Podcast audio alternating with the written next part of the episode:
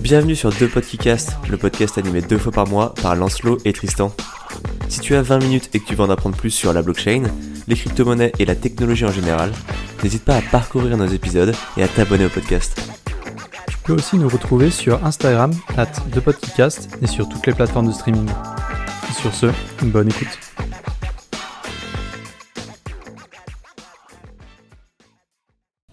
Salut à tous et bienvenue dans un nouvel épisode de Deux Podcast.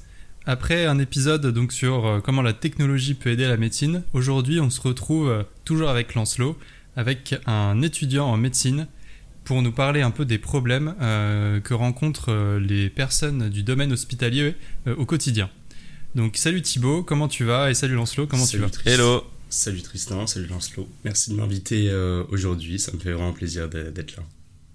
Yes, bah écoute, ça nous fait très plaisir aussi de t'avoir. Euh, comme l'a très justement dit Tristan, aujourd'hui on va pouvoir voir un petit peu tout ce qui vous embête et tout ce qui pourrait être amélioré dans votre vie euh, quotidienne, enfin votre vie quotidienne de, de praticien de santé, si ça se dit, et, euh, et comment la technologie pourrait permettre de d'éliminer les petites barrières et de rendre votre vie un peu plus simple ou de rendre la nôtre un peu plus un peu plus simple aussi. Et est-ce que Thibaut, tu peux te présenter rapidement? Oui, bien sûr. Alors en fait, bah, moi je suis français et euh, j'ai décidé à la fin de mon lycée de faire mes études de médecine en Allemagne. Donc là, je finis ma troisième année euh, d'études de médecine en Allemagne. En tout, il y a six ans, et ce qu'on appelle euh, l'internat en France ou la spécialité, c'est là où on choisit si on décide d'être médecin général, chirurgien, etc. Et ça, en général, ça dure entre 4 et 7 ans.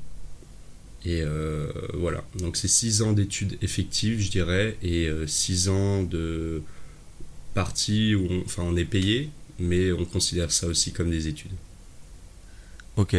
Du coup, juste pour euh, faire une petite comparaison avec la France, déjà, est-ce que, tu pourrais expliquer pourquoi tu es venu en Allemagne et t'es pas resté en France? Et ensuite, est-ce que c'est la, même durée d'études en Allemagne et en France? Est-ce que c'est la même répartition? Euh, ouais, alors en fait, euh, moi je voulais partir en Allemagne parce que euh, j'étais plutôt bon à l'école, au lycée. Et statistiquement, en fait, c'était plus intéressant pour moi de partir en Allemagne dans le sens où en Allemagne, ils sélectionnent avec la note du baccalauréat et non pas après un concours au bout d'un an. En France, si, ce qu'on appelait la passesse quand moi j'étais au lycée, je crois que maintenant on appelle ça la passe. Mhm. Euh, et comme j'étais déjà très bon au lycée, en fait, c'était j'éliminais un risque parce qu'il peut toujours y avoir des accidents, par exemple dans la vie, je sais pas, des problèmes de famille, etc. Euh, et puis moi, je suis quelqu'un qui était souvent malade, et du coup, c'était juste plus intéressant en fait euh, pour moi, rien que de cet aspect-là, si on parle juste purement académiquement. et d'un autre côté aussi, en Allemagne, on peut faire tous ces stages à l'étranger, par exemple, et ça, ça me plaisait beaucoup. Euh, parce que je suis quelqu'un qui a envie d'avoir euh, un parcours relativement international. Et donc ça, ça me plaisait fortement. Euh, les fonds sont énormes en Allemagne parce que c'est un pays beaucoup plus riche au niveau de l'éducation. Ils mettent beaucoup plus de fonds. Et ça, c'était aussi très important pour moi. Et un dernier point, enfin, il y, en a, vraiment beaucoup, mais par exemple, j'ai fait énormément de dissections et je suis quelqu'un qui est assez visuel. J'ai besoin de voir les choses pour les comprendre.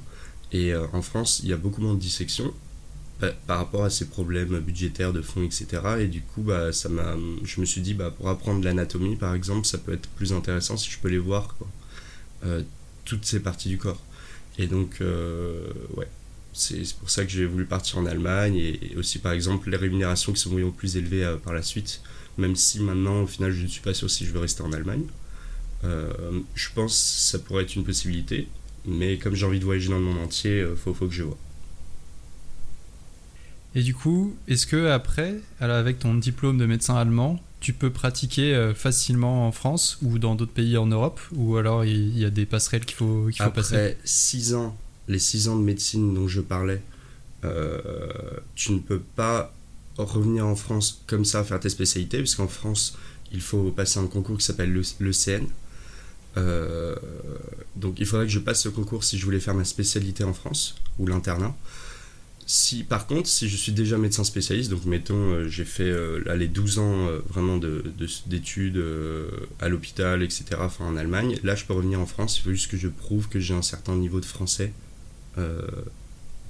dans la langue, enfin un, niveau de français médical. mais ça, c'est atteignable très facilement. Quoi. Voilà. Et ça, c'est ce qu'on appelle un diplôme européen. Donc après, tu peux travailler au Danemark, en Autriche, en Suisse, en Italie. Ok, trop cool. Euh, du coup, c'est bien parce que ça permet déjà de soulever deux trois points. Euh, par exemple, le manque de budget, enfin les, différences de budget entre euh, la France et, et l'Allemagne, par exemple, ou même d'autres pays, etc. Qu'on va pouvoir aborder tout au long de, cet épisode, notamment en, parce que c'est souvent la cause de, plusieurs, plusieurs problèmes. Tristan, est-ce que tu veux commencer par évoquer un des problèmes, que, enfin, par parler, par parler d'un des sujets aujourd'hui? Ben, du coup, Thibaut, quel serait pour toi euh, le plus gros problème que rencontrent les, médecins ou les infirmiers euh, dans les hôpitaux aujourd'hui hmm, C'est une bonne question. Je pense c'est surtout au niveau de hmm, la communication, des données, des patients, etc. Euh, mais même... Attends, il faut que j'y réfléchisse deux secondes. Attends deux secondes. Ouais, c'est ça. Je pense en fait, c'est surtout ça. C'est quand tu regardes, tu as des patients par exemple qui, qui arrivent, qui, changent, qui sont changés de service par exemple. Quand tu passes, mettons, tu arrives aux urgences, puis après tu vas euh, euh, dans un service dédié comme par exemple la pneumologie. Et euh, tu as des informations qui sont, qui sont perdues alors que Enfin, en fait, ça, ça devrait pas être comme ça, quoi. C'est-à-dire que maintenant, on a tout en digital, etc. Et euh, tu, un, tu n'as même pas le dossier du patient avant qu'il vienne, alors qu'on pourrait facilement euh, tracer tout ce que le patient a eu avec chaque visite chez le médecin traitant, etc. Ça, c'est quelque chose que je trouve aberrant que ce, que ce ne soit pas encore mis en place. Euh, et deux, tous ces systèmes informatiques, etc., ils sont différent pour chaque hôpital. Et je pense que ça devrait être euh, bah, au moins, si ce n'est pas national, au moins régional. Euh, et que comme ça, en fait, y ait beaucoup, le process soit hyper rapide et qu'il n'y ait pas de perte d'information. Et pour moi, c'est ça le, le, plus dur en médecine, c'est euh, de voir toujours le, le, rapport à cette information euh, qui doit être d'un côté privé et du coup, il faut faire hyper attention en fait à qui garde ces informations-là mais d'un autre côté, euh, comme on fait hyper attention à tout ça, euh, et bah, on s'est jamais vraiment confronté à la situation de telle sorte que euh, on est vraiment un système pour tout le monde, euh, où toutes les informations sont centralisées, et après on peut tout suivre. Et ce serait tellement avantageux. Par exemple, moi-même, comme je l'avais dit avant, j'étais souvent malade si je pouvais avoir accès à tous mes dossiers depuis mon enfance, bah, en fait, il y a plein de choses que là, je pourrais expliquer. Des symptômes que je peux avoir euh, là au quotidien, que euh, je pourrais maintenant expliquer avec mes connaissances en médecine, mais que je ne peux pas, parce que bah, toutes ces informations ont été perdues. Alors que c'est pas compliqué à mettre en place. Et pourquoi est-ce que tu penses qu'il euh, y a tous ces problèmes de communication et d'information Est-ce que tu penses que c'est parce que les, infirmiers ou les médecins n'ont pas le temps de rentrer ces informations-là quand ils sont aux urgences parce qu'il n'y a pas assez de gens ou c'est pas euh, compté dans, enfin c'est pas dans leur euh, feuille de, tâches, tu vois, dans leur fiche descriptive de, de, leur, de leur métier, ou c'est parce qu'il n'y a pas d'infrastructure dédiée à cela, autre, autre donc pas seulement au, niveau régional, mais même au niveau de l'hôpital. Hum, je pense que c'est un mélange des deux. C'est-à-dire que hum, il y a toujours des situations dans lesquelles tu es stressé, etc., où tu peux pas tout mettre, euh, tout rentrer. Euh, je pense quand même que, au fond, au sein de l'hôpital, enfin, au sein. Parce qu'en fait, si jamais toutes les informations ne sont pas rentrées, et que les gens en ont vraiment besoin, ils vont aller chercher le, médecin, par exemple, et, euh, et après, trouver toutes ces informations-là. Donc en fait, en rétrospective, je pense que au sein même de l'hôpital, ça peut aller. Euh, mais ce qui fait que ce soit pas, euh, tu vois, régional ou quoi, c'est parce que chaque hôpital veut être indépendant. Chaque hôpital veut, euh, pardon, veut être un peu le, pionnier, tu vois, de je sais pas, de ce qu'ils font. et donc, tu as des conflits d'intérêts personnel, je dirais, de chaque hôpital, avec euh, celui qui devrait être euh, de mettre en fait la, la, santé de chaque patient au plus haut point. Hmm. Et euh, je pense que c'est un peu un mélange de tout. Je ne sais pas si c'est clair, si je me suis bien formulé. Tu dis que en fait dans les hôpitaux c'est un problème qui peut être réglé parce qu'il suffit d'aller ouvrir la porte du médecin qui t'intéresse et tu, tu, le prends 10 minutes et tu peux avoir une idée de ce qui se passe mais que du coup, ah, mais après, si jamais tu dois transférer un patient d'un hôpital à un autre, euh, la communication est difficile parce que la méthode dont l'information est traitée dans les hôpitaux est différente et n'est pas compatible. donc en gros, tu, tu, pour toi, il faudrait une, une, unification des systèmes de communication et de partage d'informations. C'est ça qui pourrait améliorer euh, la qualité de la transmission. Voilà, moi je vois le futur de la médecine comme cela en effet. Euh, ok, d'accord, super intéressant. Euh, juste avant de, continuer, je pense que ça peut être, cool euh, de rappeler euh, les, budgets. Parce que tout à l'heure, on a parlé des budgets français contre allemands. Donc il faut juste se dire qu'en part du PIB, c'est après pareil. Les deux pays mettent 11,11% de leur, leur PIB en dépenses de santé courante sauf que ça ne représente pas la même chose par personne. En France, l'État investit environ 3800 euros par, euh, par citoyen, alors qu'en Allemagne, l'État investit environ 4500 euros par citoyen, ce qui fait quand même une, belle différence de 700 euros et qui peut, euh, être euh, un début d'explication pour bah, certaines des différences qu'on trouve dans les hôpitaux. Et du coup, ce serait quoi ces différences, euh, Thibaut? Parce que du coup, tu as une expérience en Allemagne et une expérience en France au travers de différents stages. Et est-ce que tu trouves que l'hôpital allemand est plus efficace que celui français? En fait, je pense qu'il est. Hmm, ouais, je pense quand même qu'il est plus efficace. Euh, mais il y a plusieurs choses qu'il faut garder en tête. Euh, par exemple, là, par rapport aux chiffres que, que vous donnez. Et je pense qu'ils rendent. qui mettent encore plus en lumière, en fait, ces ces, différences-là.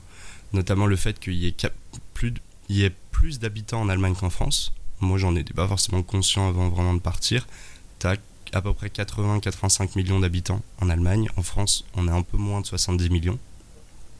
Déjà, il y a ça à avoir en tête. C'est-à-dire que pour mhm. un budget très similaire au final euh, dont tu parlais, je crois que c'était du PIB, euh, on a quand même plus de, budget par tête d'habitants. Euh, donc ça, c'est à prendre euh, en compte. Euh, tu as le fait que, hum, par exemple, en Allemagne, si tu veux aller chez ton médecin spécialiste, il te suffit juste de prendre ta carte vitale. C'est pas tu payes et après tu es remboursé. C'est juste à ta carte vitale. Ça, je pense, ça fait une énorme différence parce que moi, je connais beaucoup de gens qui euh, n'allaient pas chez le médecin spécialiste parce qu'ils disaient bah non, tu dois sortir les 60 balles. Bon, au final, je pense que si tu as vraiment besoin d'aller chez le médecin spécialiste, tu les payes les 60 balles parce que voilà. Mais enfin, ça fait quand même des différences parce que pas tout le monde ne met la santé euh, à la même priorité que d'autres. Voilà.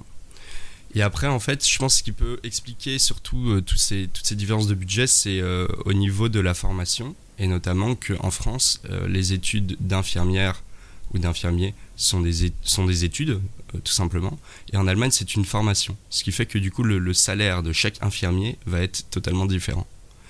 Il euh, y a ça. Aussi, il y a de moins en moins d'aides-soignants euh, en Allemagne. Ça n'existe presque plus. Alors qu'en France, si. Euh, c'est c'est ce qui fait qu'il y a beaucoup de débats en ce moment en Allemagne et qui est, par exemple, là, depuis 2-3 semaines, il y, a des, il y, a des, grèves avec la chapelle parce que les infirmières se plaignent d'avoir presque tout le travail, d'avoir trop de travail. En France, on a aussi ces, plaintes, mais au fond, je ne sais pas si euh, les, infirmiers en France ont plus de travail. Ils ont des tâches différentes. Parce que comme en France, ce sont des études, ils peuvent... Euh, les infirmiers peuvent euh, faire beaucoup plus de choses. Ils ont le droit, par exemple, de prélever le sang. En Allemagne, ce n'est pas le cas. Hmm. En Allemagne, tout contact sanguin est réservé aux médecins. C'est une différence. Bah, du coup, euh, ils sont pas plus limités en Allemagne qu'en France Enfin, si. Les infirmiers font beaucoup moins de choses que, que, les, euh, les infirmiers allemands font beaucoup moins de choses que les infirmiers français. Oui. Donc en gros, ils compensent le fait que les infirmiers aient moins de choses à faire avec un plus grand nombre d'infirmiers, ce qui fait que les médecins euh, qui ont plus de choses à faire ont... Enfin, on va dire que vu qu'ils ont moins d'opérations de routine à faire, parce qu'il y a beaucoup d'infirmiers qui font ce genre de choses, les médecins peuvent se concentrer sur une plus vaste gamme d'opérations, c'est ça? Je pense que c'est ça, en effet. Par exemple, j'étais étonné, mais en France, bon, j'ai pas fait non plus tant de stages que ça, et ça dépend forcément d'où tu vas. Si tu vas dans les soins intensifs, tous les médecins savent prélever le sang. Mais Mhm. euh, par exemple, là, j'avais fait un stage en neurologie. euh, Il y avait euh, beaucoup de. même des internes, tu vois. qui- donc les internes, pour rappeler, parce que c'est pas forcément évident, c'est ceux qui se spécialisent. Donc à peu près à 7, 8, 9 ans d'études, qui savaient pas forcément prélever le sang, parce que c'est pas quelque chose qu'ils font, puisque les infirmiers français font ça. En Allemagne, comme ce sont les médecins allemands qui le font, euh, tu vois, tu, tu es entraîné à faire ça dès le début. Tu vois, là, moi, je, je me suis beaucoup entraîné à faire ça, à prélever le sang. Ok. Et euh, En fait, tous les gestes de base, il y a beaucoup de gestes de base qui sont faits par les médecins en Allemagne, euh, alors que ce- c'est alors que ce genre de gestes sont faits Exactement. par les infirmiers en Et donc ça, c'est une vision de la médecine différente, en fait. Et je pense que tu peux confirmer un truc que j'ai vu, euh, que j'ai vu, euh, je, crois que c'était aux infos, qui était que pas mal d'infirmiers aujourd'hui passaient désormais en intérim parce que quand ils étaient dans, l'hôpital public, enfin en tout cas en France, hein, je sais pas, sais pas comment ça se passe en Allemagne, mais quand ils sont dans l'hôpital public, ils ont des gros horaires pour des salaires qui sont pas forcément très valorisants, alors que dès qu'ils passent, ils se mettent en intérim ou voilà, en, en travailleur euh, indépendant, ils gagnent pour le même, pour les mêmes temps des salaires 30-40% plus élevés. Ce qui fait qu'en fait, en France aujourd'hui, on commence à payer les. le budget pour payer les infirmiers augmente, mais le nombre d'infirmiers n'augmente pas, euh, ce qui peut poser un peu problème. Est-ce qu'en Allemagne aussi, les infirmiers sont des professions libérales ou alors que non, ils sont tous à l'hôpital? Alors là-dessus, j'ai pas assez d'expérience et de recul, donc je préfère pas euh, trop en parler pour pas me tromper. Mais euh, enfin, oui, il y a forcément des, du libéral. Euh, et je crois justement qu'il y a ce même problème qu'en France. Après, euh, encore une fois, c'est différent puisque les infirmiers en Allemagne peuvent faire beaucoup moins de tâches. Il y a plein de choses qui sont très importantes, comme par exemple, tu vois, là, je me suis fait opérer récemment et il fallait qu'une infirmière vienne euh, tous les jours et que tous les trois jours, elle me euh, fasse une prise de sang. Mm. Euh, bon, après, en Allemagne, tu as quand même des, une, une manière, tu vois, que, enfin, des moyens pour que tu aies des infirmiers qui fassent, mettons, une formation spéciale prise de sang. Mais tu vois, enfin, c'est, tu dois vraiment le vouloir. Tu dois vraiment euh, te dire, ok, te projeter. Si je veux après faire des prises de sang, il faut que je me forme bien plus, etc. En France, t'as pas besoin de faire ça. Ce qui permet que quand tu es infirmier, si jamais tu veux juste switcher dans du libéral, et bah, enfin, t'as pas de formation supplémentaire, il me semble. Et du coup, ça facilite la transition et le choix. Ah. C'est-à-dire que si tu es euh, vraiment usé de travailler dans le milieu hospitalier et que tu te dis, bah, du jour au lendemain, non, vas-y, j'en ai marre, je, souhaite changer, et bah, c'est bien plus possible, je pense, du côté français que allemand. Euh, après, voilà, oui, t'as forcément t'as du libéral parce que aussi t'as des gens euh, et même euh, t'as tous ces trucs euh, comme par exemple bah, les gens qui sont opérés, les gens qui sont pas autonomes et qui ont besoin d'être, enfin des infirmiers, tu vois, d'infirmiers tous les jours. Ouais, non, bien sûr. Mais je, je trouve ça toujours étonnant, du coup, qu'il y ait plus d'infirmiers chez eux, alors que les infirmiers sont. Je, je crois que tu, l'avais dit, on, on en avait parlé en off, qui sont limite parfois moins considérés euh, en Allemagne. C'est ça que tu disais? Ah non, non, alors c'était en France où il y avait. euh, où les infirmiers pouvaient parfois. euh, enfin, il pouvait y avoir des tensions entre certains médecins et infirmiers, alors qu'en Allemagne, il y avait une hiérarchie un peu plus lisse, Voilà. avec une ambiance un peu plus mixte, ce qui faisait qu'il y avait beaucoup moins euh, ce genre de considération. Oui, alors moi ça c'était euh, de mon expérience. En fait, en Ouais. Allemagne, il y a beaucoup moins de grades hiérarchiques, ce qui fait que tu as une hiérarchie lisse. Et notamment, par exemple, c'est un exemple, euh, pour montrer que c'est vraiment quelque chose qui est souhaité par la société aussi et par les étudiants et que c'est vraiment connu, c'est que j'ai reçu un sondage, tu vois, de l'État. Tous les étudiants de médecine d'Allemagne ont reçu un sondage de l'État pour demander ce qui était souhaité par les étudiants à l'avenir, quand ils travailleraient. Et une des premières questions, c'était souhaitez-vous une hiérarchie lisse ou non? Et tu vois, donc ça montre que c'est quelque chose de très important en fait en Allemagne. En France, je pense que ça commence à arriver, mais c'est un peu moins le cas. C'est-à-dire que, euh, enfin, t'as tellement de grades, si je puis dire, tu vois, même au sein des médecins, pour les départager, que ça fait que, euh, enfin, il y a un peu après aussi ce, comment dire, les, beaucoup de médecins français sont contents tu vois d'avoir tous ces grades tu vois de se dire ah maintenant je suis passé chef de service ou chef de clinique ou professeur ou machin truc. Hmm. Mais les, en Allemagne, comme tu as beaucoup moins de grades, en fait, c'est c'est pas forcément le plus important. Mais je pense que c'est aussi lié au fait que tu as une rémunération bien plus élevée. C'est-à-dire que si tu es très très bien rémunéré, est-ce que ça t'importe vraiment de savoir si tu es. euh, Enfin, si tu as un grade un peu plus haut ou pas? Je pense pas que. Je pense que tu te poses moins la question Ouais, en le- fait. Là où en France, les grades euh, doivent être Exactement. liés euh, du coup à une rémunération Exactement. plus élevée. C'est des grilles salariales, je pense. Ça fait partie des grilles salariales. Ça, une fois que tu es dans ces grades-là, de toute façon, tu n'as pas envie qu'ils s'enlèvent parce que toi, tu, tu, tu gagnes à, Exactement. à avoir ces grades-là. Si tout le monde était plus payé de base, t'aurais moins de Donc, soucis. pour revenir à ta question, Lancelot, euh, tu Hmm. disais euh, que est-ce que je pense qu'il y avait, une- enfin, il y avait du coup de meilleures ententes entre infirmiers et médecins? Euh, Ouais. En fait, ça dépend des services. Moi, de mon de mon expérience, euh, après je suis qu'en en fin de troisième année, c'était ce que j'avais ressenti. Euh, Mhm. Qu'en Allemagne, c'était un peu plus lisse, etc. Qu'il y avait moins de tensions liées à la hiérarchie.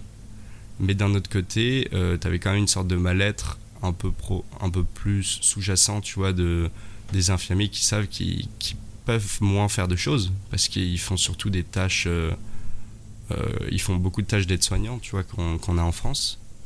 Euh. Mais d'un autre côté, en France, tu vois, tu avais besoin, tu vois, que les infirmières communiquent un peu plus avec les médecins, mais que ça se passait pas forcément toujours bien, parce que, enfin, pour X ou Y raison, tu vois. Peut-être, et notamment, une des pistes qu'on avait évoquées, justement, c'est ça, c'était peut-être euh, la hiérarchie non lisse. Ça, je trouvais ça intéressant.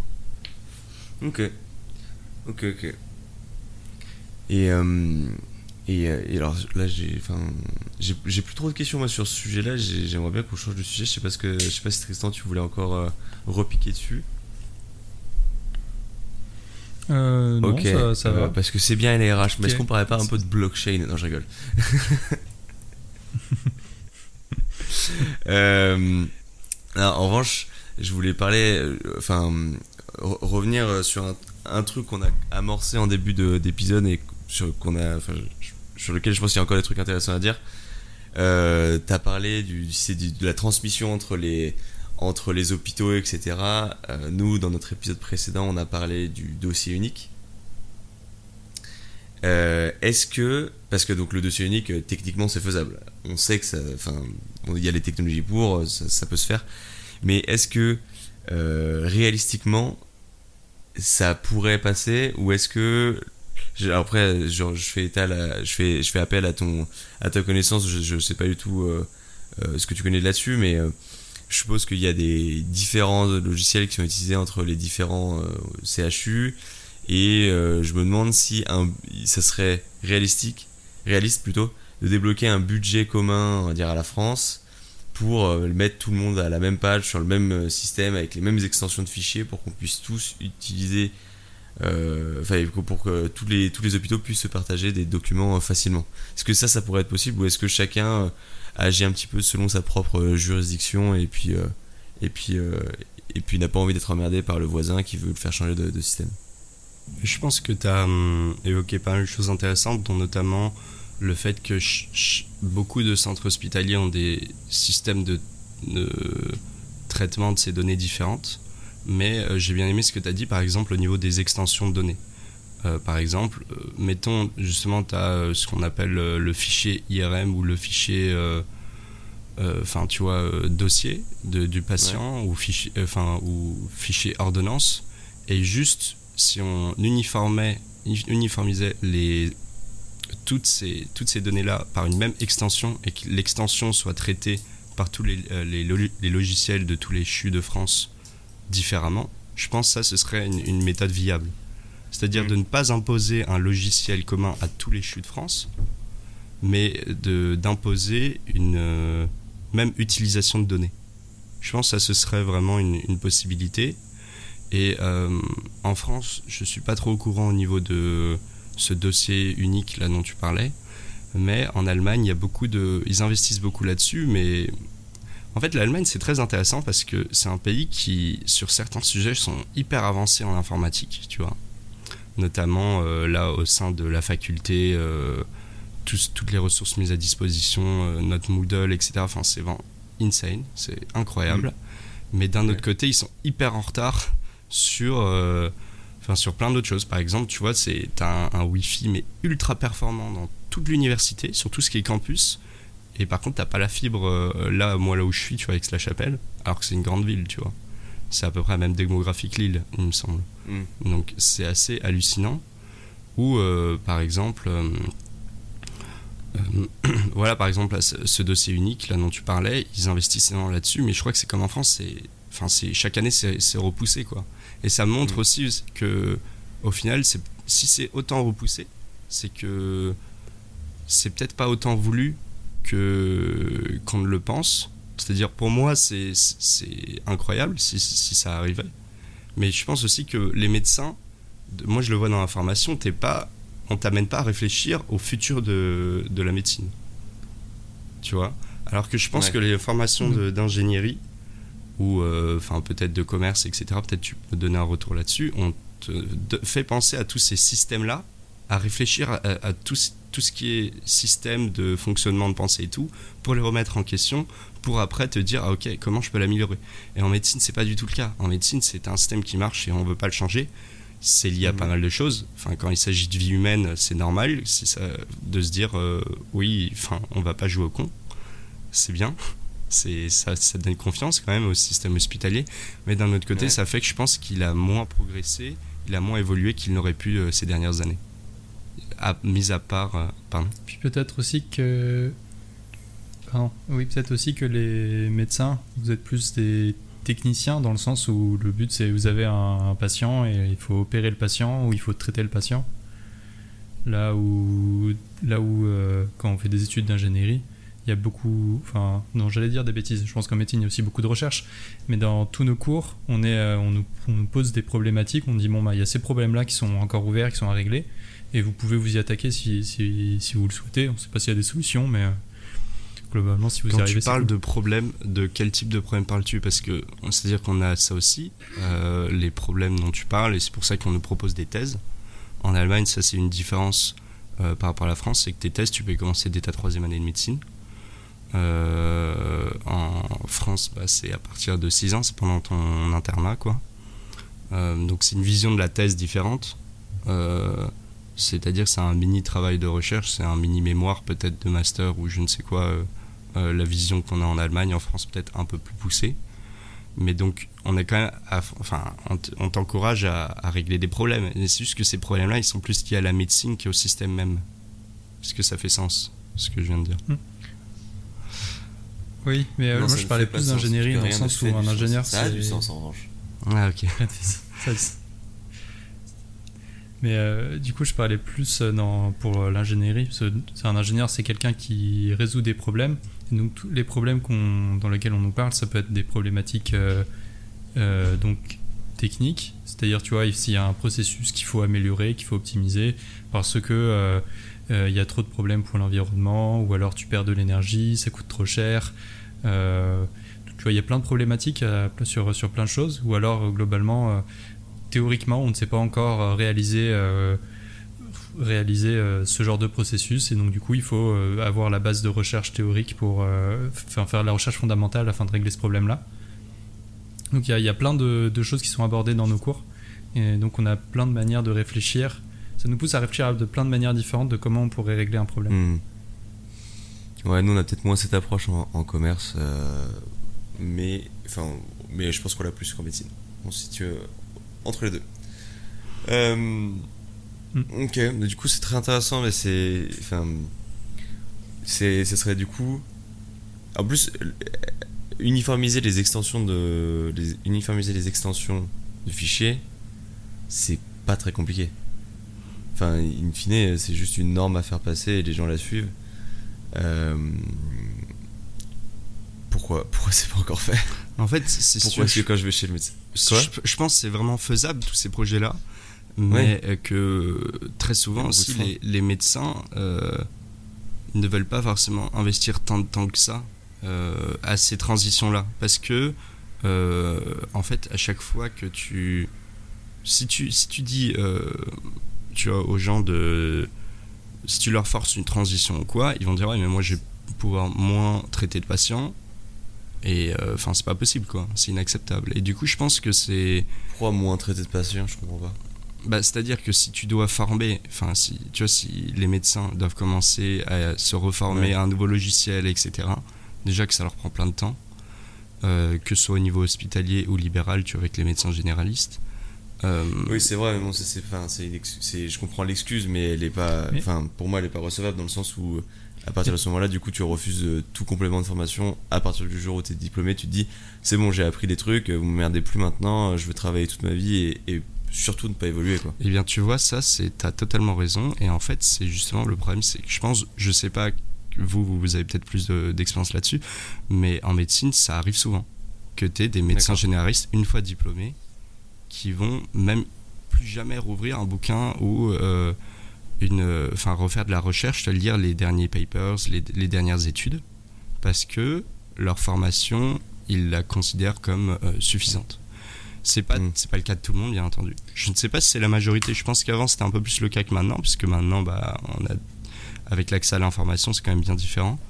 Mais euh, bah, ça arrive peut-être un peu plus que dans les milieux d'ingénierie ou de commerce où, voilà, là, es, comme tu travailles en entreprise, tu dois être au courant par rapport à tout ce qui est market, tu vois, comparaison entre les autres systèmes, tu dois être au courant de ce qui arrive. Et euh, après, c'est une fausse excuse, puisque en médecine, tu pourrais penser à la même chose. Tu dois être au courant des nouvelles thérapies possibles pour ton patient. Mais disons que je pense mm. que la médecine, c'est un des seuls systèmes encore à ce jour où c'est toléré. Et ça devrait pas être le cas. Ça se remet pas trop en question. Tu, viens de te faire 12 années d'études. Que tu vois enfin, je peux comprendre la réticence, mais dommage. Moi, je pense d'ailleurs que ce, ce, principe de dire que les médecins font 12 ans d'études, euh, c'est un peu. Bah, c'est abusé. Parce qu'en fait, euh, je pense. Parce qu'en fait, déjà, t'en fais 6. Et ta dernière année, bah, c'est que des stages. Bon, certes, t'es pas payé, mais voilà. Mais c'est presque que du pratique. Et euh, après, quand t'es en internat, euh, tu fais que travailler. Et oui, t'es payé. Enfin, et t'es payé, tu vois. Donc je pense que c'est comme la même chose si tu, finis tes études de commerce et que tu commences par un poste en entreprise, bah oui, tu sais rien et oui, tu vas être formé. Mais c'est la même chose mm. que. Euh, enfin, c'est du coup, c'est la même chose en médecine. C'est juste pour vous payer moins cher. En France, oui. T'imagines, tu fais 5 euh, ans d'école de commerce et d'ingénierie, et puis après, on dit Ah non, mais pendant encore 5 ans, pendant que tu apprends ton métier en junior, et eh ben on, Exactement. comme un bah, En gros, c'est à peu près ça en France. En Allemagne, ils sont, euh, c'est hyper amusant parce qu'en fait, ça, c'est des conversations que j'ai eues avec des gens récemment. À ce qui paraît, mhm. pour les Allemands, c'est vraiment des salaires de merde euh, ce qu'ils ont euh, quand, quand, ils sortent. C'est-à-dire que pour eux, toucher 4700 bruts par mois, parce que en tout cas en Rhénanie-Westphalie, donc la région de là où je suis, c'est le salaire imposé par l'État, par la région en CHU, c'est 4700 euros brut par mois euh, comme salaire de sortie. Bah pour eux, en fait, c'est de l'exploitage. T'es exploité. Parce que tu travailles quand même beaucoup comme interne, comme en France, euh, la vision qu'on a, mais un peu moins, c'est-à-dire que tu es un peu moins exploité. Mmh. Euh, mais tu fais quand même des fois des grosses gardes, tu fais des doubles gardes, t'enchaînes prends des trucs, ça te fatigue vraiment pendant ces 6 ans de spécialité. Mais à mes yeux, tu es très bien rémunéré. mais tu sais combien un interne en France? Je pense un, un peu au-dessus du SMIC, je crois. Ouais, t'es pas non plus ultra payé. Hein. bah, c'est moins de 2000 par mois en tout cas. Ouais, c'est. C'est différent. Et du coup, c'est amusant de voir ces différences-là parce que d'un autre côté, ça fait que bah, je suis. Enfin, moi, j'ai beaucoup d'amis qui me disaient non. Euh, euh, des amis allemands qui me disaient non, euh, enfin, c'est pas normal qu'on soit payé aussi peu, etc. Mais d'un autre côté.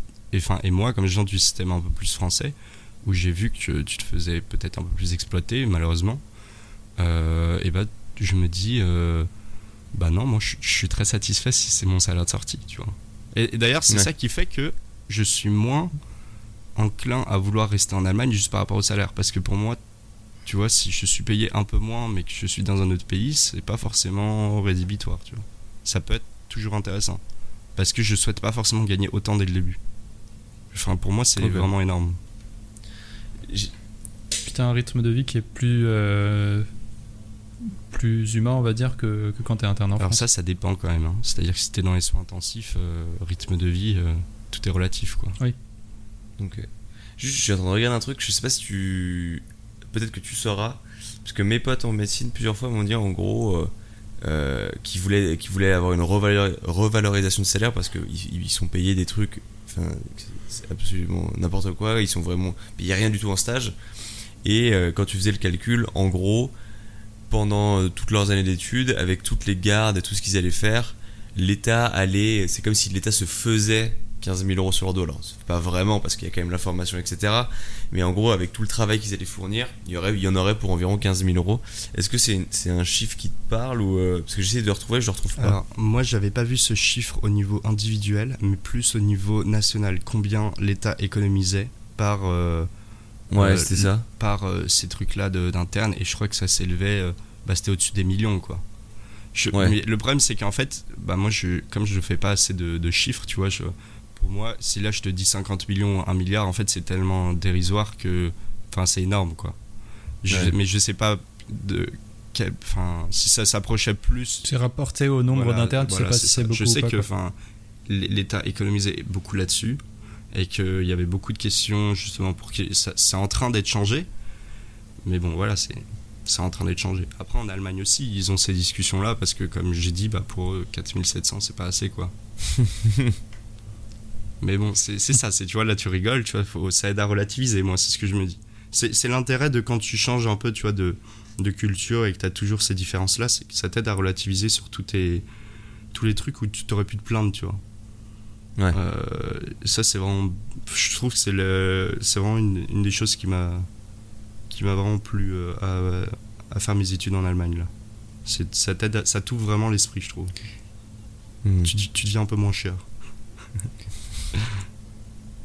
Et si on revenait à, un peu au, du coup on parlait de, des, fichiers avec la même extension et donc après donc tu parlais tu disais que beaucoup de médecins ne voulaient plus euh, se remettre à apprendre apprendre un nouveau logiciel ou apprendre de nouvelles choses est-ce que du coup justement si on avait s'il y avait des, des, cours de, de, logiciel pendant les études de médecine donc, chaque, donc sur un logiciel du coup qui serait, euh, qui serait basé sur ces extensions de fichiers uniques, ça pourrait régler ce problème. Serait très bienvenu.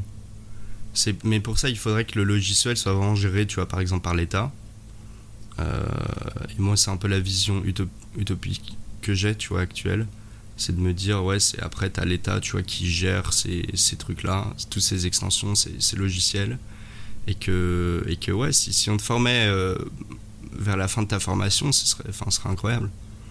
Après, d'un mm. autre côté, c'est enfin, à quel moment tu voudrais vraiment le faire, dans le sens où, quand tu es médecin généraliste, tu as un autre logiciel que quand tu vas à l'hôpital, parce que bah, c'est pas la même chose. Euh, gérer un hôpital ou gérer un, juste des patients individuellement. Tu vois? Mais je pense que c'est des choses qui sont faisables quand même. Tu vois, le... Ça me paraît pas non plus euh, énorme comme projet, enfin c'est un grand projet parce que c'est à échelle, si, tu le veux l'étaler à, échelle nationale, c'est quand même très gros. Mais je veux dire, au niveau de la complexité, ça l'est pas tellement, c'est plutôt au niveau de la de l'échelle que c'est dur. Bah, en fait, ce qui est compliqué, je pense, c'est pas de faire le logiciel ou créer des extensions, mais c'est après c'est la gestion de ta donnée, parce que comme tu dois du coup gérer la donnée de plus de 70 millions de personnes, parce que je suppose que les données des étrangers qui sont en situation régulière en France doivent être traitées aussi. Euh, mais donc ça fait quand même beaucoup de, données à gérer. Donc il faut du coup gérer leur sécurité. Il faut aussi euh, gérer leur, euh, leur disponibilité. Parce qu'il faut que tu puisses pouvoir l'accéder à, n'importe quel moment. Et que jamais, et surtout, faut pas, faut pas, faut réussir à Après, d'un autre côté, enfin, tu vois, ton médecin généraliste, il a toutes ces données sur toi. Hmm. Est-ce que c'est vraiment compliqué de juste faire en sorte qu'elle soit dans un système. Enfin, du coup, c'est là que je vous pose la question. De faire en sorte qu'elle soit dans un système euh, national, tu vois, que juste chez ton médecin? Est-ce que ça ajoute une énorme difficulté?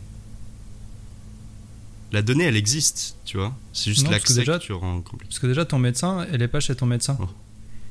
Ton médecin, il paye quelqu'un qui garde ses données sur son serveur.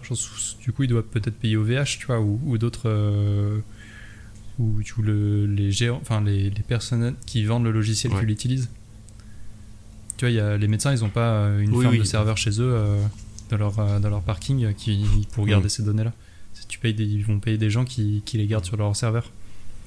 Ok, et du coup, et mm. tu sais si c'est des, des, des, trucs privés ou, ou c'est public ces logiciels Il faudrait que je m'en renseigne, ça pourrait être intéressant. je, je, sais pas du tout, mais je pense que c'est privé comme euh, beaucoup de choses. Parce que du coup, l'idée que j'avais, c'était tu fais un logiciel, enfin l'État fait un logiciel open source ou une entreprise qui est missionnée par l'État après un appel à projet fait un logiciel qui est open source avec euh, donc que des fonctionnalités de base, tu vois, pour que ça soit pour, pour, que ça puisse être utilisé par un médecin généraliste comme un hôpital ou même d'autres professions comme un kiné ou, ou un psy ou ce genre de choses et qu'après des entreprises puissent récupérer ce modèle open source et faire des extensions pour avoir des choses, une interface graphique soit différente ou euh, tu vois des, des, des fonctionnalités un peu plus avancées ouais. afin qu'ils perdent pas leur, euh, leur, Mhm. leur business. Ouais, non, ça me parle bien.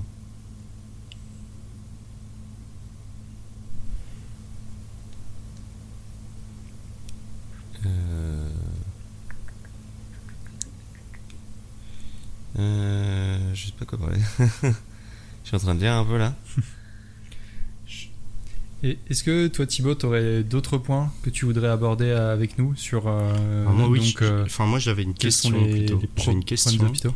Je, parce que moi, je m'y connais pas trop tout ce qui est en blockchain, euh, crypto, etc. Mais est-ce que vous pensez que c'est quelque chose euh, où la médecine pour, enfin, pourrait s'y prêter, c'est-à-dire de Oui. d'utilisation de tout ce qui est blockchain, de tout ce qui est crypto, par rapport peut-être à ce qu'on a abordé, suivi de données, par rapport peut-être à... euh, Enfin ouais, voilà, c'était une question. Par exemple, je, je sais pas du tout, mais si jamais il y avait une crypto qui était pour tout ce qui était données, enfin pour tout ce qui était euh, médecine, genre pour pouvoir un peu tout tracer, tout ce qui est rap- rapporté au milieu médical, je sais, enfin je sais pas, c'était une question que j'avais pour vous.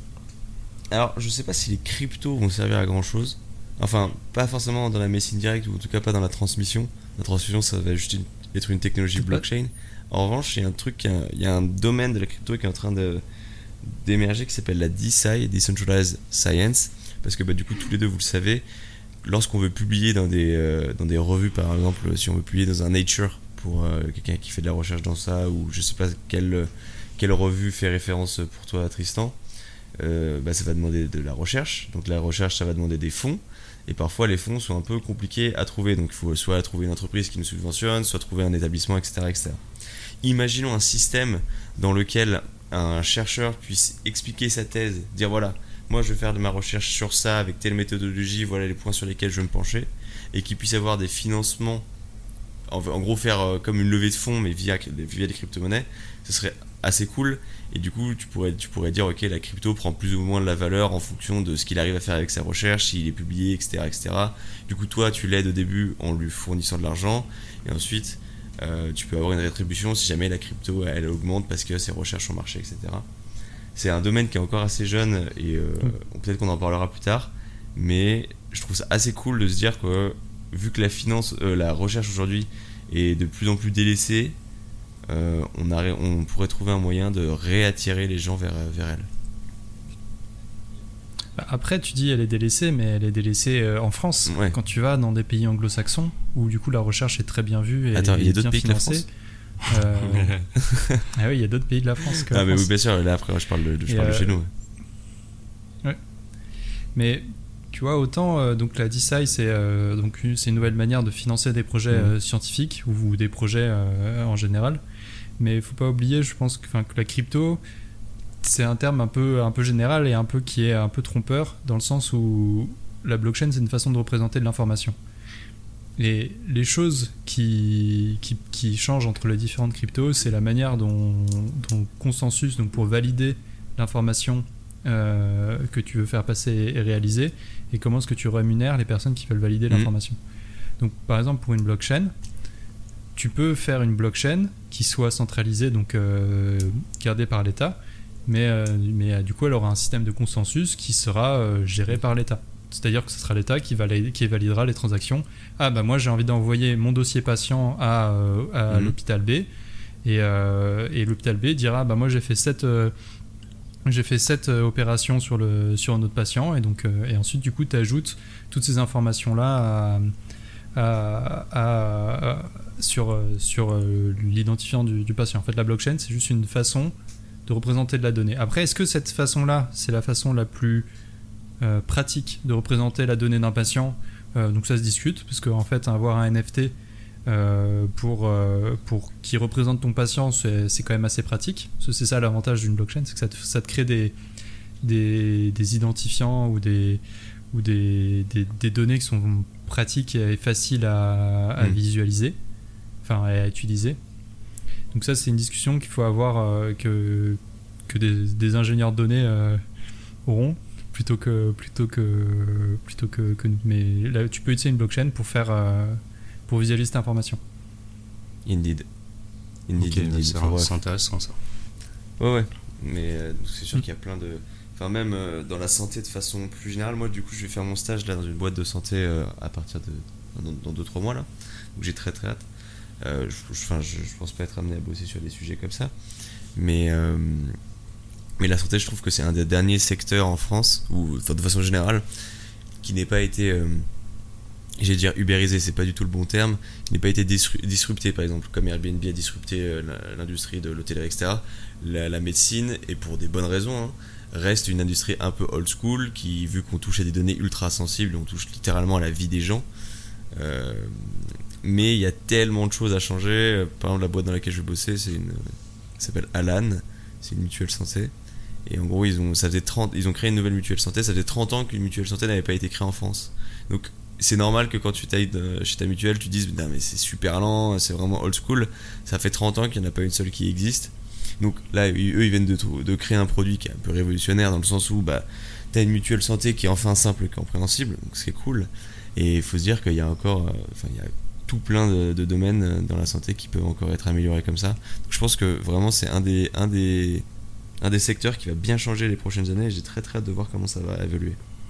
Moi de même, tu vois, justement, c'est pour ça, là, je, je suis en train de, de songer, tu vois, lentement à quelle spécialité j'aimerais faire, et, et je me suis dit que peut-être je voudrais partir en radiologie, parce qu'en Mhm. fait, la radiologie, c'est euh, vraiment une des spécialités où tu as le plus d'évolution depuis ces dernières années.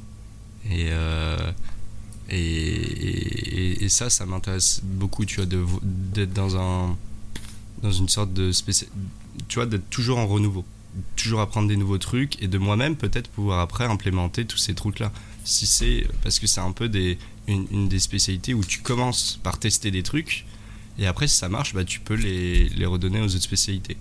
Euh, j'utilise beaucoup tu vois là un, un- un bon exemple c'est par exemple ce qu'on appelle l'écho Doppler. C'était quelque chose que les radiologues faisaient euh, avant et maintenant c'est les les hum, cardiologues qui le font. D'accord Tu vois. Parce que bah en fait c'était tellement utile que ils ont délégué entre guillemets la tâche tu vois au cardiologue. Et maintenant c'est le cardiologue qui, qui l'utilise tout le temps parce que c'est complémentaire à toutes ces analyses. Et, et ça Et qu'est-ce que c'est les en gros ça permet de voir tu vois le flux sanguin de ton cœur par imagerie médicale. Mais comme c'était de l'imagerie médicale c'était d'abord les, les Mm. radiologues qui, qui le faisaient tu vois. Maintenant c'est les cardiologues qui le font. Ok. Et donc ça c'est quelque chose qui m'intéresse de me dire je- une spécialité où tu testes des trucs et après euh, bah, peut-être Mm. que euh, tu, tu le donneras Parce que- aux autres toi. Parce que comment tu penses que la radiologie va changer donc dans les prochaines années? Parce que tu dis que ça va Moi, je évoluer pense beaucoup. déjà Mais qu'est-ce qui te fait dire déjà que avec ça va euh, évoluer? l'intelligence artificielle en fait ça va juste remettre le métier du radiologue ses, ses prétentions tu vois en question c'est-à-dire qu'il y a beaucoup de gens qui pensent que ça va disparaître. Moi je pense que c'est pas du tout le cas. C'est juste que ça va euh, faire permettre d'aider le radiologue par exemple avec le deep learning tu vois etc le, diagnostic entre guillemets de l'image non plus par, euh, le radiologue mais par un logiciel par euh, une intelligence artificielle par tout ce deep learning, je pense que ça va pouvoir l'aider à passer plus de temps avec le patient. Et donc, contrairement à ce que beaucoup pensent, euh, on va déshumaniser un peu, tu vois, la, médecine, je pense que si on est assez intelligent dans cette manœuvre, on peut la rendre plus humaine qu'elle l'est actuellement.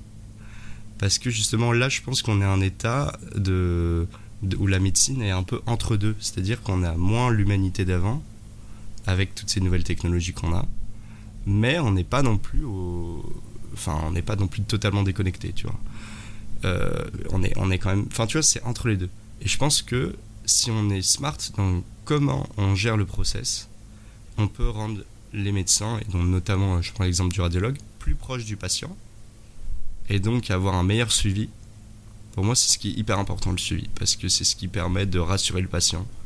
Et il faut. Enfin, c'est toujours le, le, patient en premier, tu vois. Et donc, si ton radiologue peut être plus proche du patient, bah, c'est génial, quoi.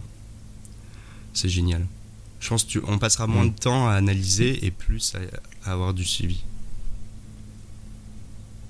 Donc toi, tu dis que le radiologue pourra donc rencontrer ses patients et discuter avec eux de quels sont ses problèmes, et pendant que le software va traiter l'image, et donc il aura un point de vue plus critique sur, euh, sur, euh, sur ce qu'il verra, plutôt que maintenant où il voit juste ses radios En fait, et pas, les- pas voient patient. déjà les patients, tu vois. C'est juste que t'en as qui le voient moins que d'autres. C'est-à-dire, t'en as qui euh, vont le voir une minute juste pour lui dire le diagnostic.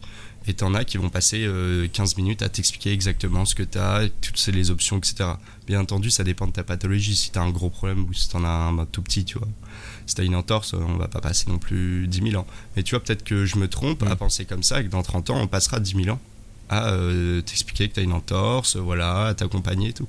Peut-être que c'est ça le, le vrai rôle du, du radiologue au final, au fond, et que ça devrait l'être. Peut-être pas. Mais je pense que tout, tout ça, ça va justement être amené à changer. Euh, et que tu auras peut-être.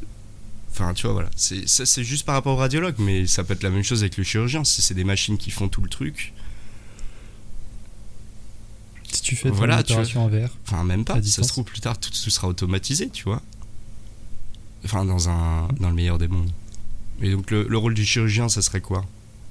Tu vois ce sera, ce sera différent. Et je pense qu'ils vont pas disparaître parce que, avec, à chaque fois que tu ajoutes, tu vois, euh, quelque chose, tu vois, une, une technologie ou quoi, tu as des nouveaux besoins. Tu as besoin de quelqu'un qui entretienne euh, les machines, qui entretienne ces données. Là, par exemple, on parlait du radiologue tu as quelqu'un qui va devoir dire oui ou non si la donnée, elle est, au, au final, elle est bonne. Tu devrais quand même former le radiologue. Euh, parce que tu as toujours cet esprit un peu critique, tu vois. Euh, et ça va être amené à changer et tu auras des nouvelles spécialités, tu vois. Donc on ne parle pas encore. Peut-être que tu auras des radiologues ingénieurs, justement, plus genre euh, des radiologues spécialisés données, tu vois. Et des radiologues spécialisés plus trucs. Tu as déjà euh, 10 000 sous-spécialités, tu vois, de radiologie. La même chose en chirurgie. Donc tout ça, ça va changer énormément. Il va y avoir beaucoup de dynamique. Et je pense qu'il faut en parler. Et il faut y Mhm. penser. Et il faut. hum, Et à l'hôpital, ils le voient, mais, pas- mais dans les études de médecine, les six premières années, je parle, on n'en on en parle pas du tout. Et je pense que quand t'es jeune, ça devrait quand même au moins être euh, dit, tu vois, une ou deux fois, tu vois, que. D'ailleurs, j'ai juste une question par rapport à ces six années là. Le que Tu fais, que, tu fais que dire, oui, on fait six années d'études et après de la spécialisation. nan, nan, nan. La plus petite spécialisation, elle dure combien de temps? C'est Le temps minimal C'est d'études. médecine générale et c'est 4 ans. Donc en fait, tu fais à minima 10 ans d'études quand même. Ouais, mais qu'est-ce que t'appelles études si tes 4 dernières années t'es payé? T'appelles ça des études? Euh. Oui. T'appelles ça une alternance? Bah, t'es payé combien? T'es pas payé à 100% si Bah, ça dépend ce que t'appelles 100%, c'est ce que je te dis. Par exemple, moi Ah, en Allemagne, Pour moi, euh, regarde, en t'es plus en études quand tu gagnes à minima 100 k par mois, quoi. Enfin, un salaire respectable pour, juste pour vivre un petit peu. Attends, Ah, on ok. devrait tous vivre avec Non, ça. mais Euh, non, vois- non, mais euh, bah, à partir du moment où t'es, enfin, tu es officiellement, euh, où tu peux ouvrir ton propre cabinet, quoi, ou ton propre, je sais pas quoi. Ok, bah dans ce cas-là, oui, c'est. Enfin, c'est juste une vision différente, tu vois, euh, que, que moi j'ai. Genre, pour moi. Si, si, si, si tu parles ans, juste par rapport au niveau indépendant, bah oui, c'est 10, 12, euh, voire 16 ans d'études si tu fais je sais pas combien de surspécialités de chirurgie. Si tu parles euh, euh, seulement de, de point de vue salarial, c'est 6 ans. Ok, très bien. Et du coup, au bout de 6 ans, t'es docteur? Non. Enfin, Ah, T'es diplômé, t'es diplômé euh, médecin, mais tu peux pas euh, exercer Ah à ton médecin. compte. Mais tu peux pas Et exercer tu à peux, tu, compte. peux, tu peux faire des ordonnances à, à partir de 6 ans? Euh, oui, Mais non. pas tout. Ah. C'est-à-dire que par exemple, tu vois, genre, tu fais tes 6 ans, tu commences cet aspect de neurologie, bah, euh, tu fais déjà des ordonnances, tu vois. Mais, euh, enfin, donc tu vois, t'es médecin, mais t'es pas médecin spécialisé neurologue, tu t'es interne. Ouais, ouais, ouais. Voilà. Ok, Je- d'accord. Non, mais c'est bien, je pourrais aller raqueter mes potes. Voilà, c'est ça. C'est c'est ce qu'il faut garder en tête.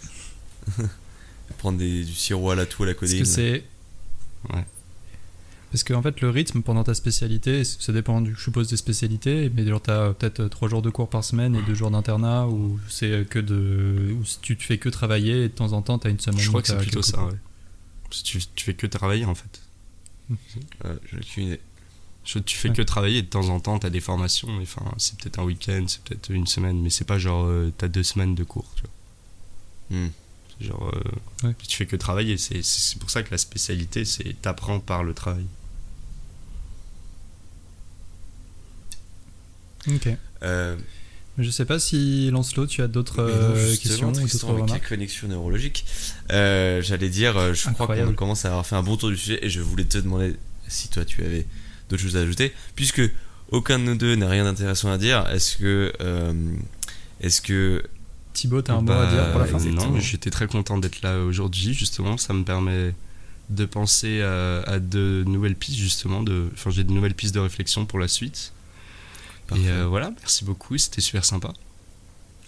Bah, pareil, c'était très très cool d'avoir un peu, euh, bah, euh, d'avoir un peu une vision ouais. interne, parce que c'est vrai qu'on fait souvent des épisodes où on dit beaucoup de choses, mais là pour une fois c'est cool d'avoir le ressenti de quelqu'un pour réagir directement par rapport à ça. Bah, avec grand plaisir. Mm. J'espère qu'en tout cas, euh, tous ceux qui nous écoutent ont passé aussi un très bon moment. Euh, N'hésitez pas à vous abonner à Spotify ou à Instagram ou sur Apple Podcast. mais euh, mets-y un petit peu plus d'entrain, là, vends-leur le truc. Ok, à tous les 10 abonnements podcast, on envoie une photo de nous, ok Dédicacée, vous inquiétez pas. Sinon, qui va aller s'abonner là Tous les 100 abonnements Spotify, euh, on sort un épisode avec votre prénom, ok Ça, on va faire la, on va faire la liste à la fin comme euh, avec. euh, Comme avec Je crois les que tu peux pas avoir. Je crois que tu peux pas voir le nom des, de tes abonnés. Spotify. Enfin, je les ai jamais vus les nôtres. Non, non, tu sais pas. Tu, tu connais juste des stats. Euh, vous, âge, êtes, vous êtes machin. un peu plus Enfin, de bref. 150 euh, Merci de inconnus. ça. Merci à tous euh, de Ouais. nous avoir écoutés et puis on se retrouve euh, une prochaine fois pour un nouvel épisode. Carrément. Salut. ciao. Salut Salut.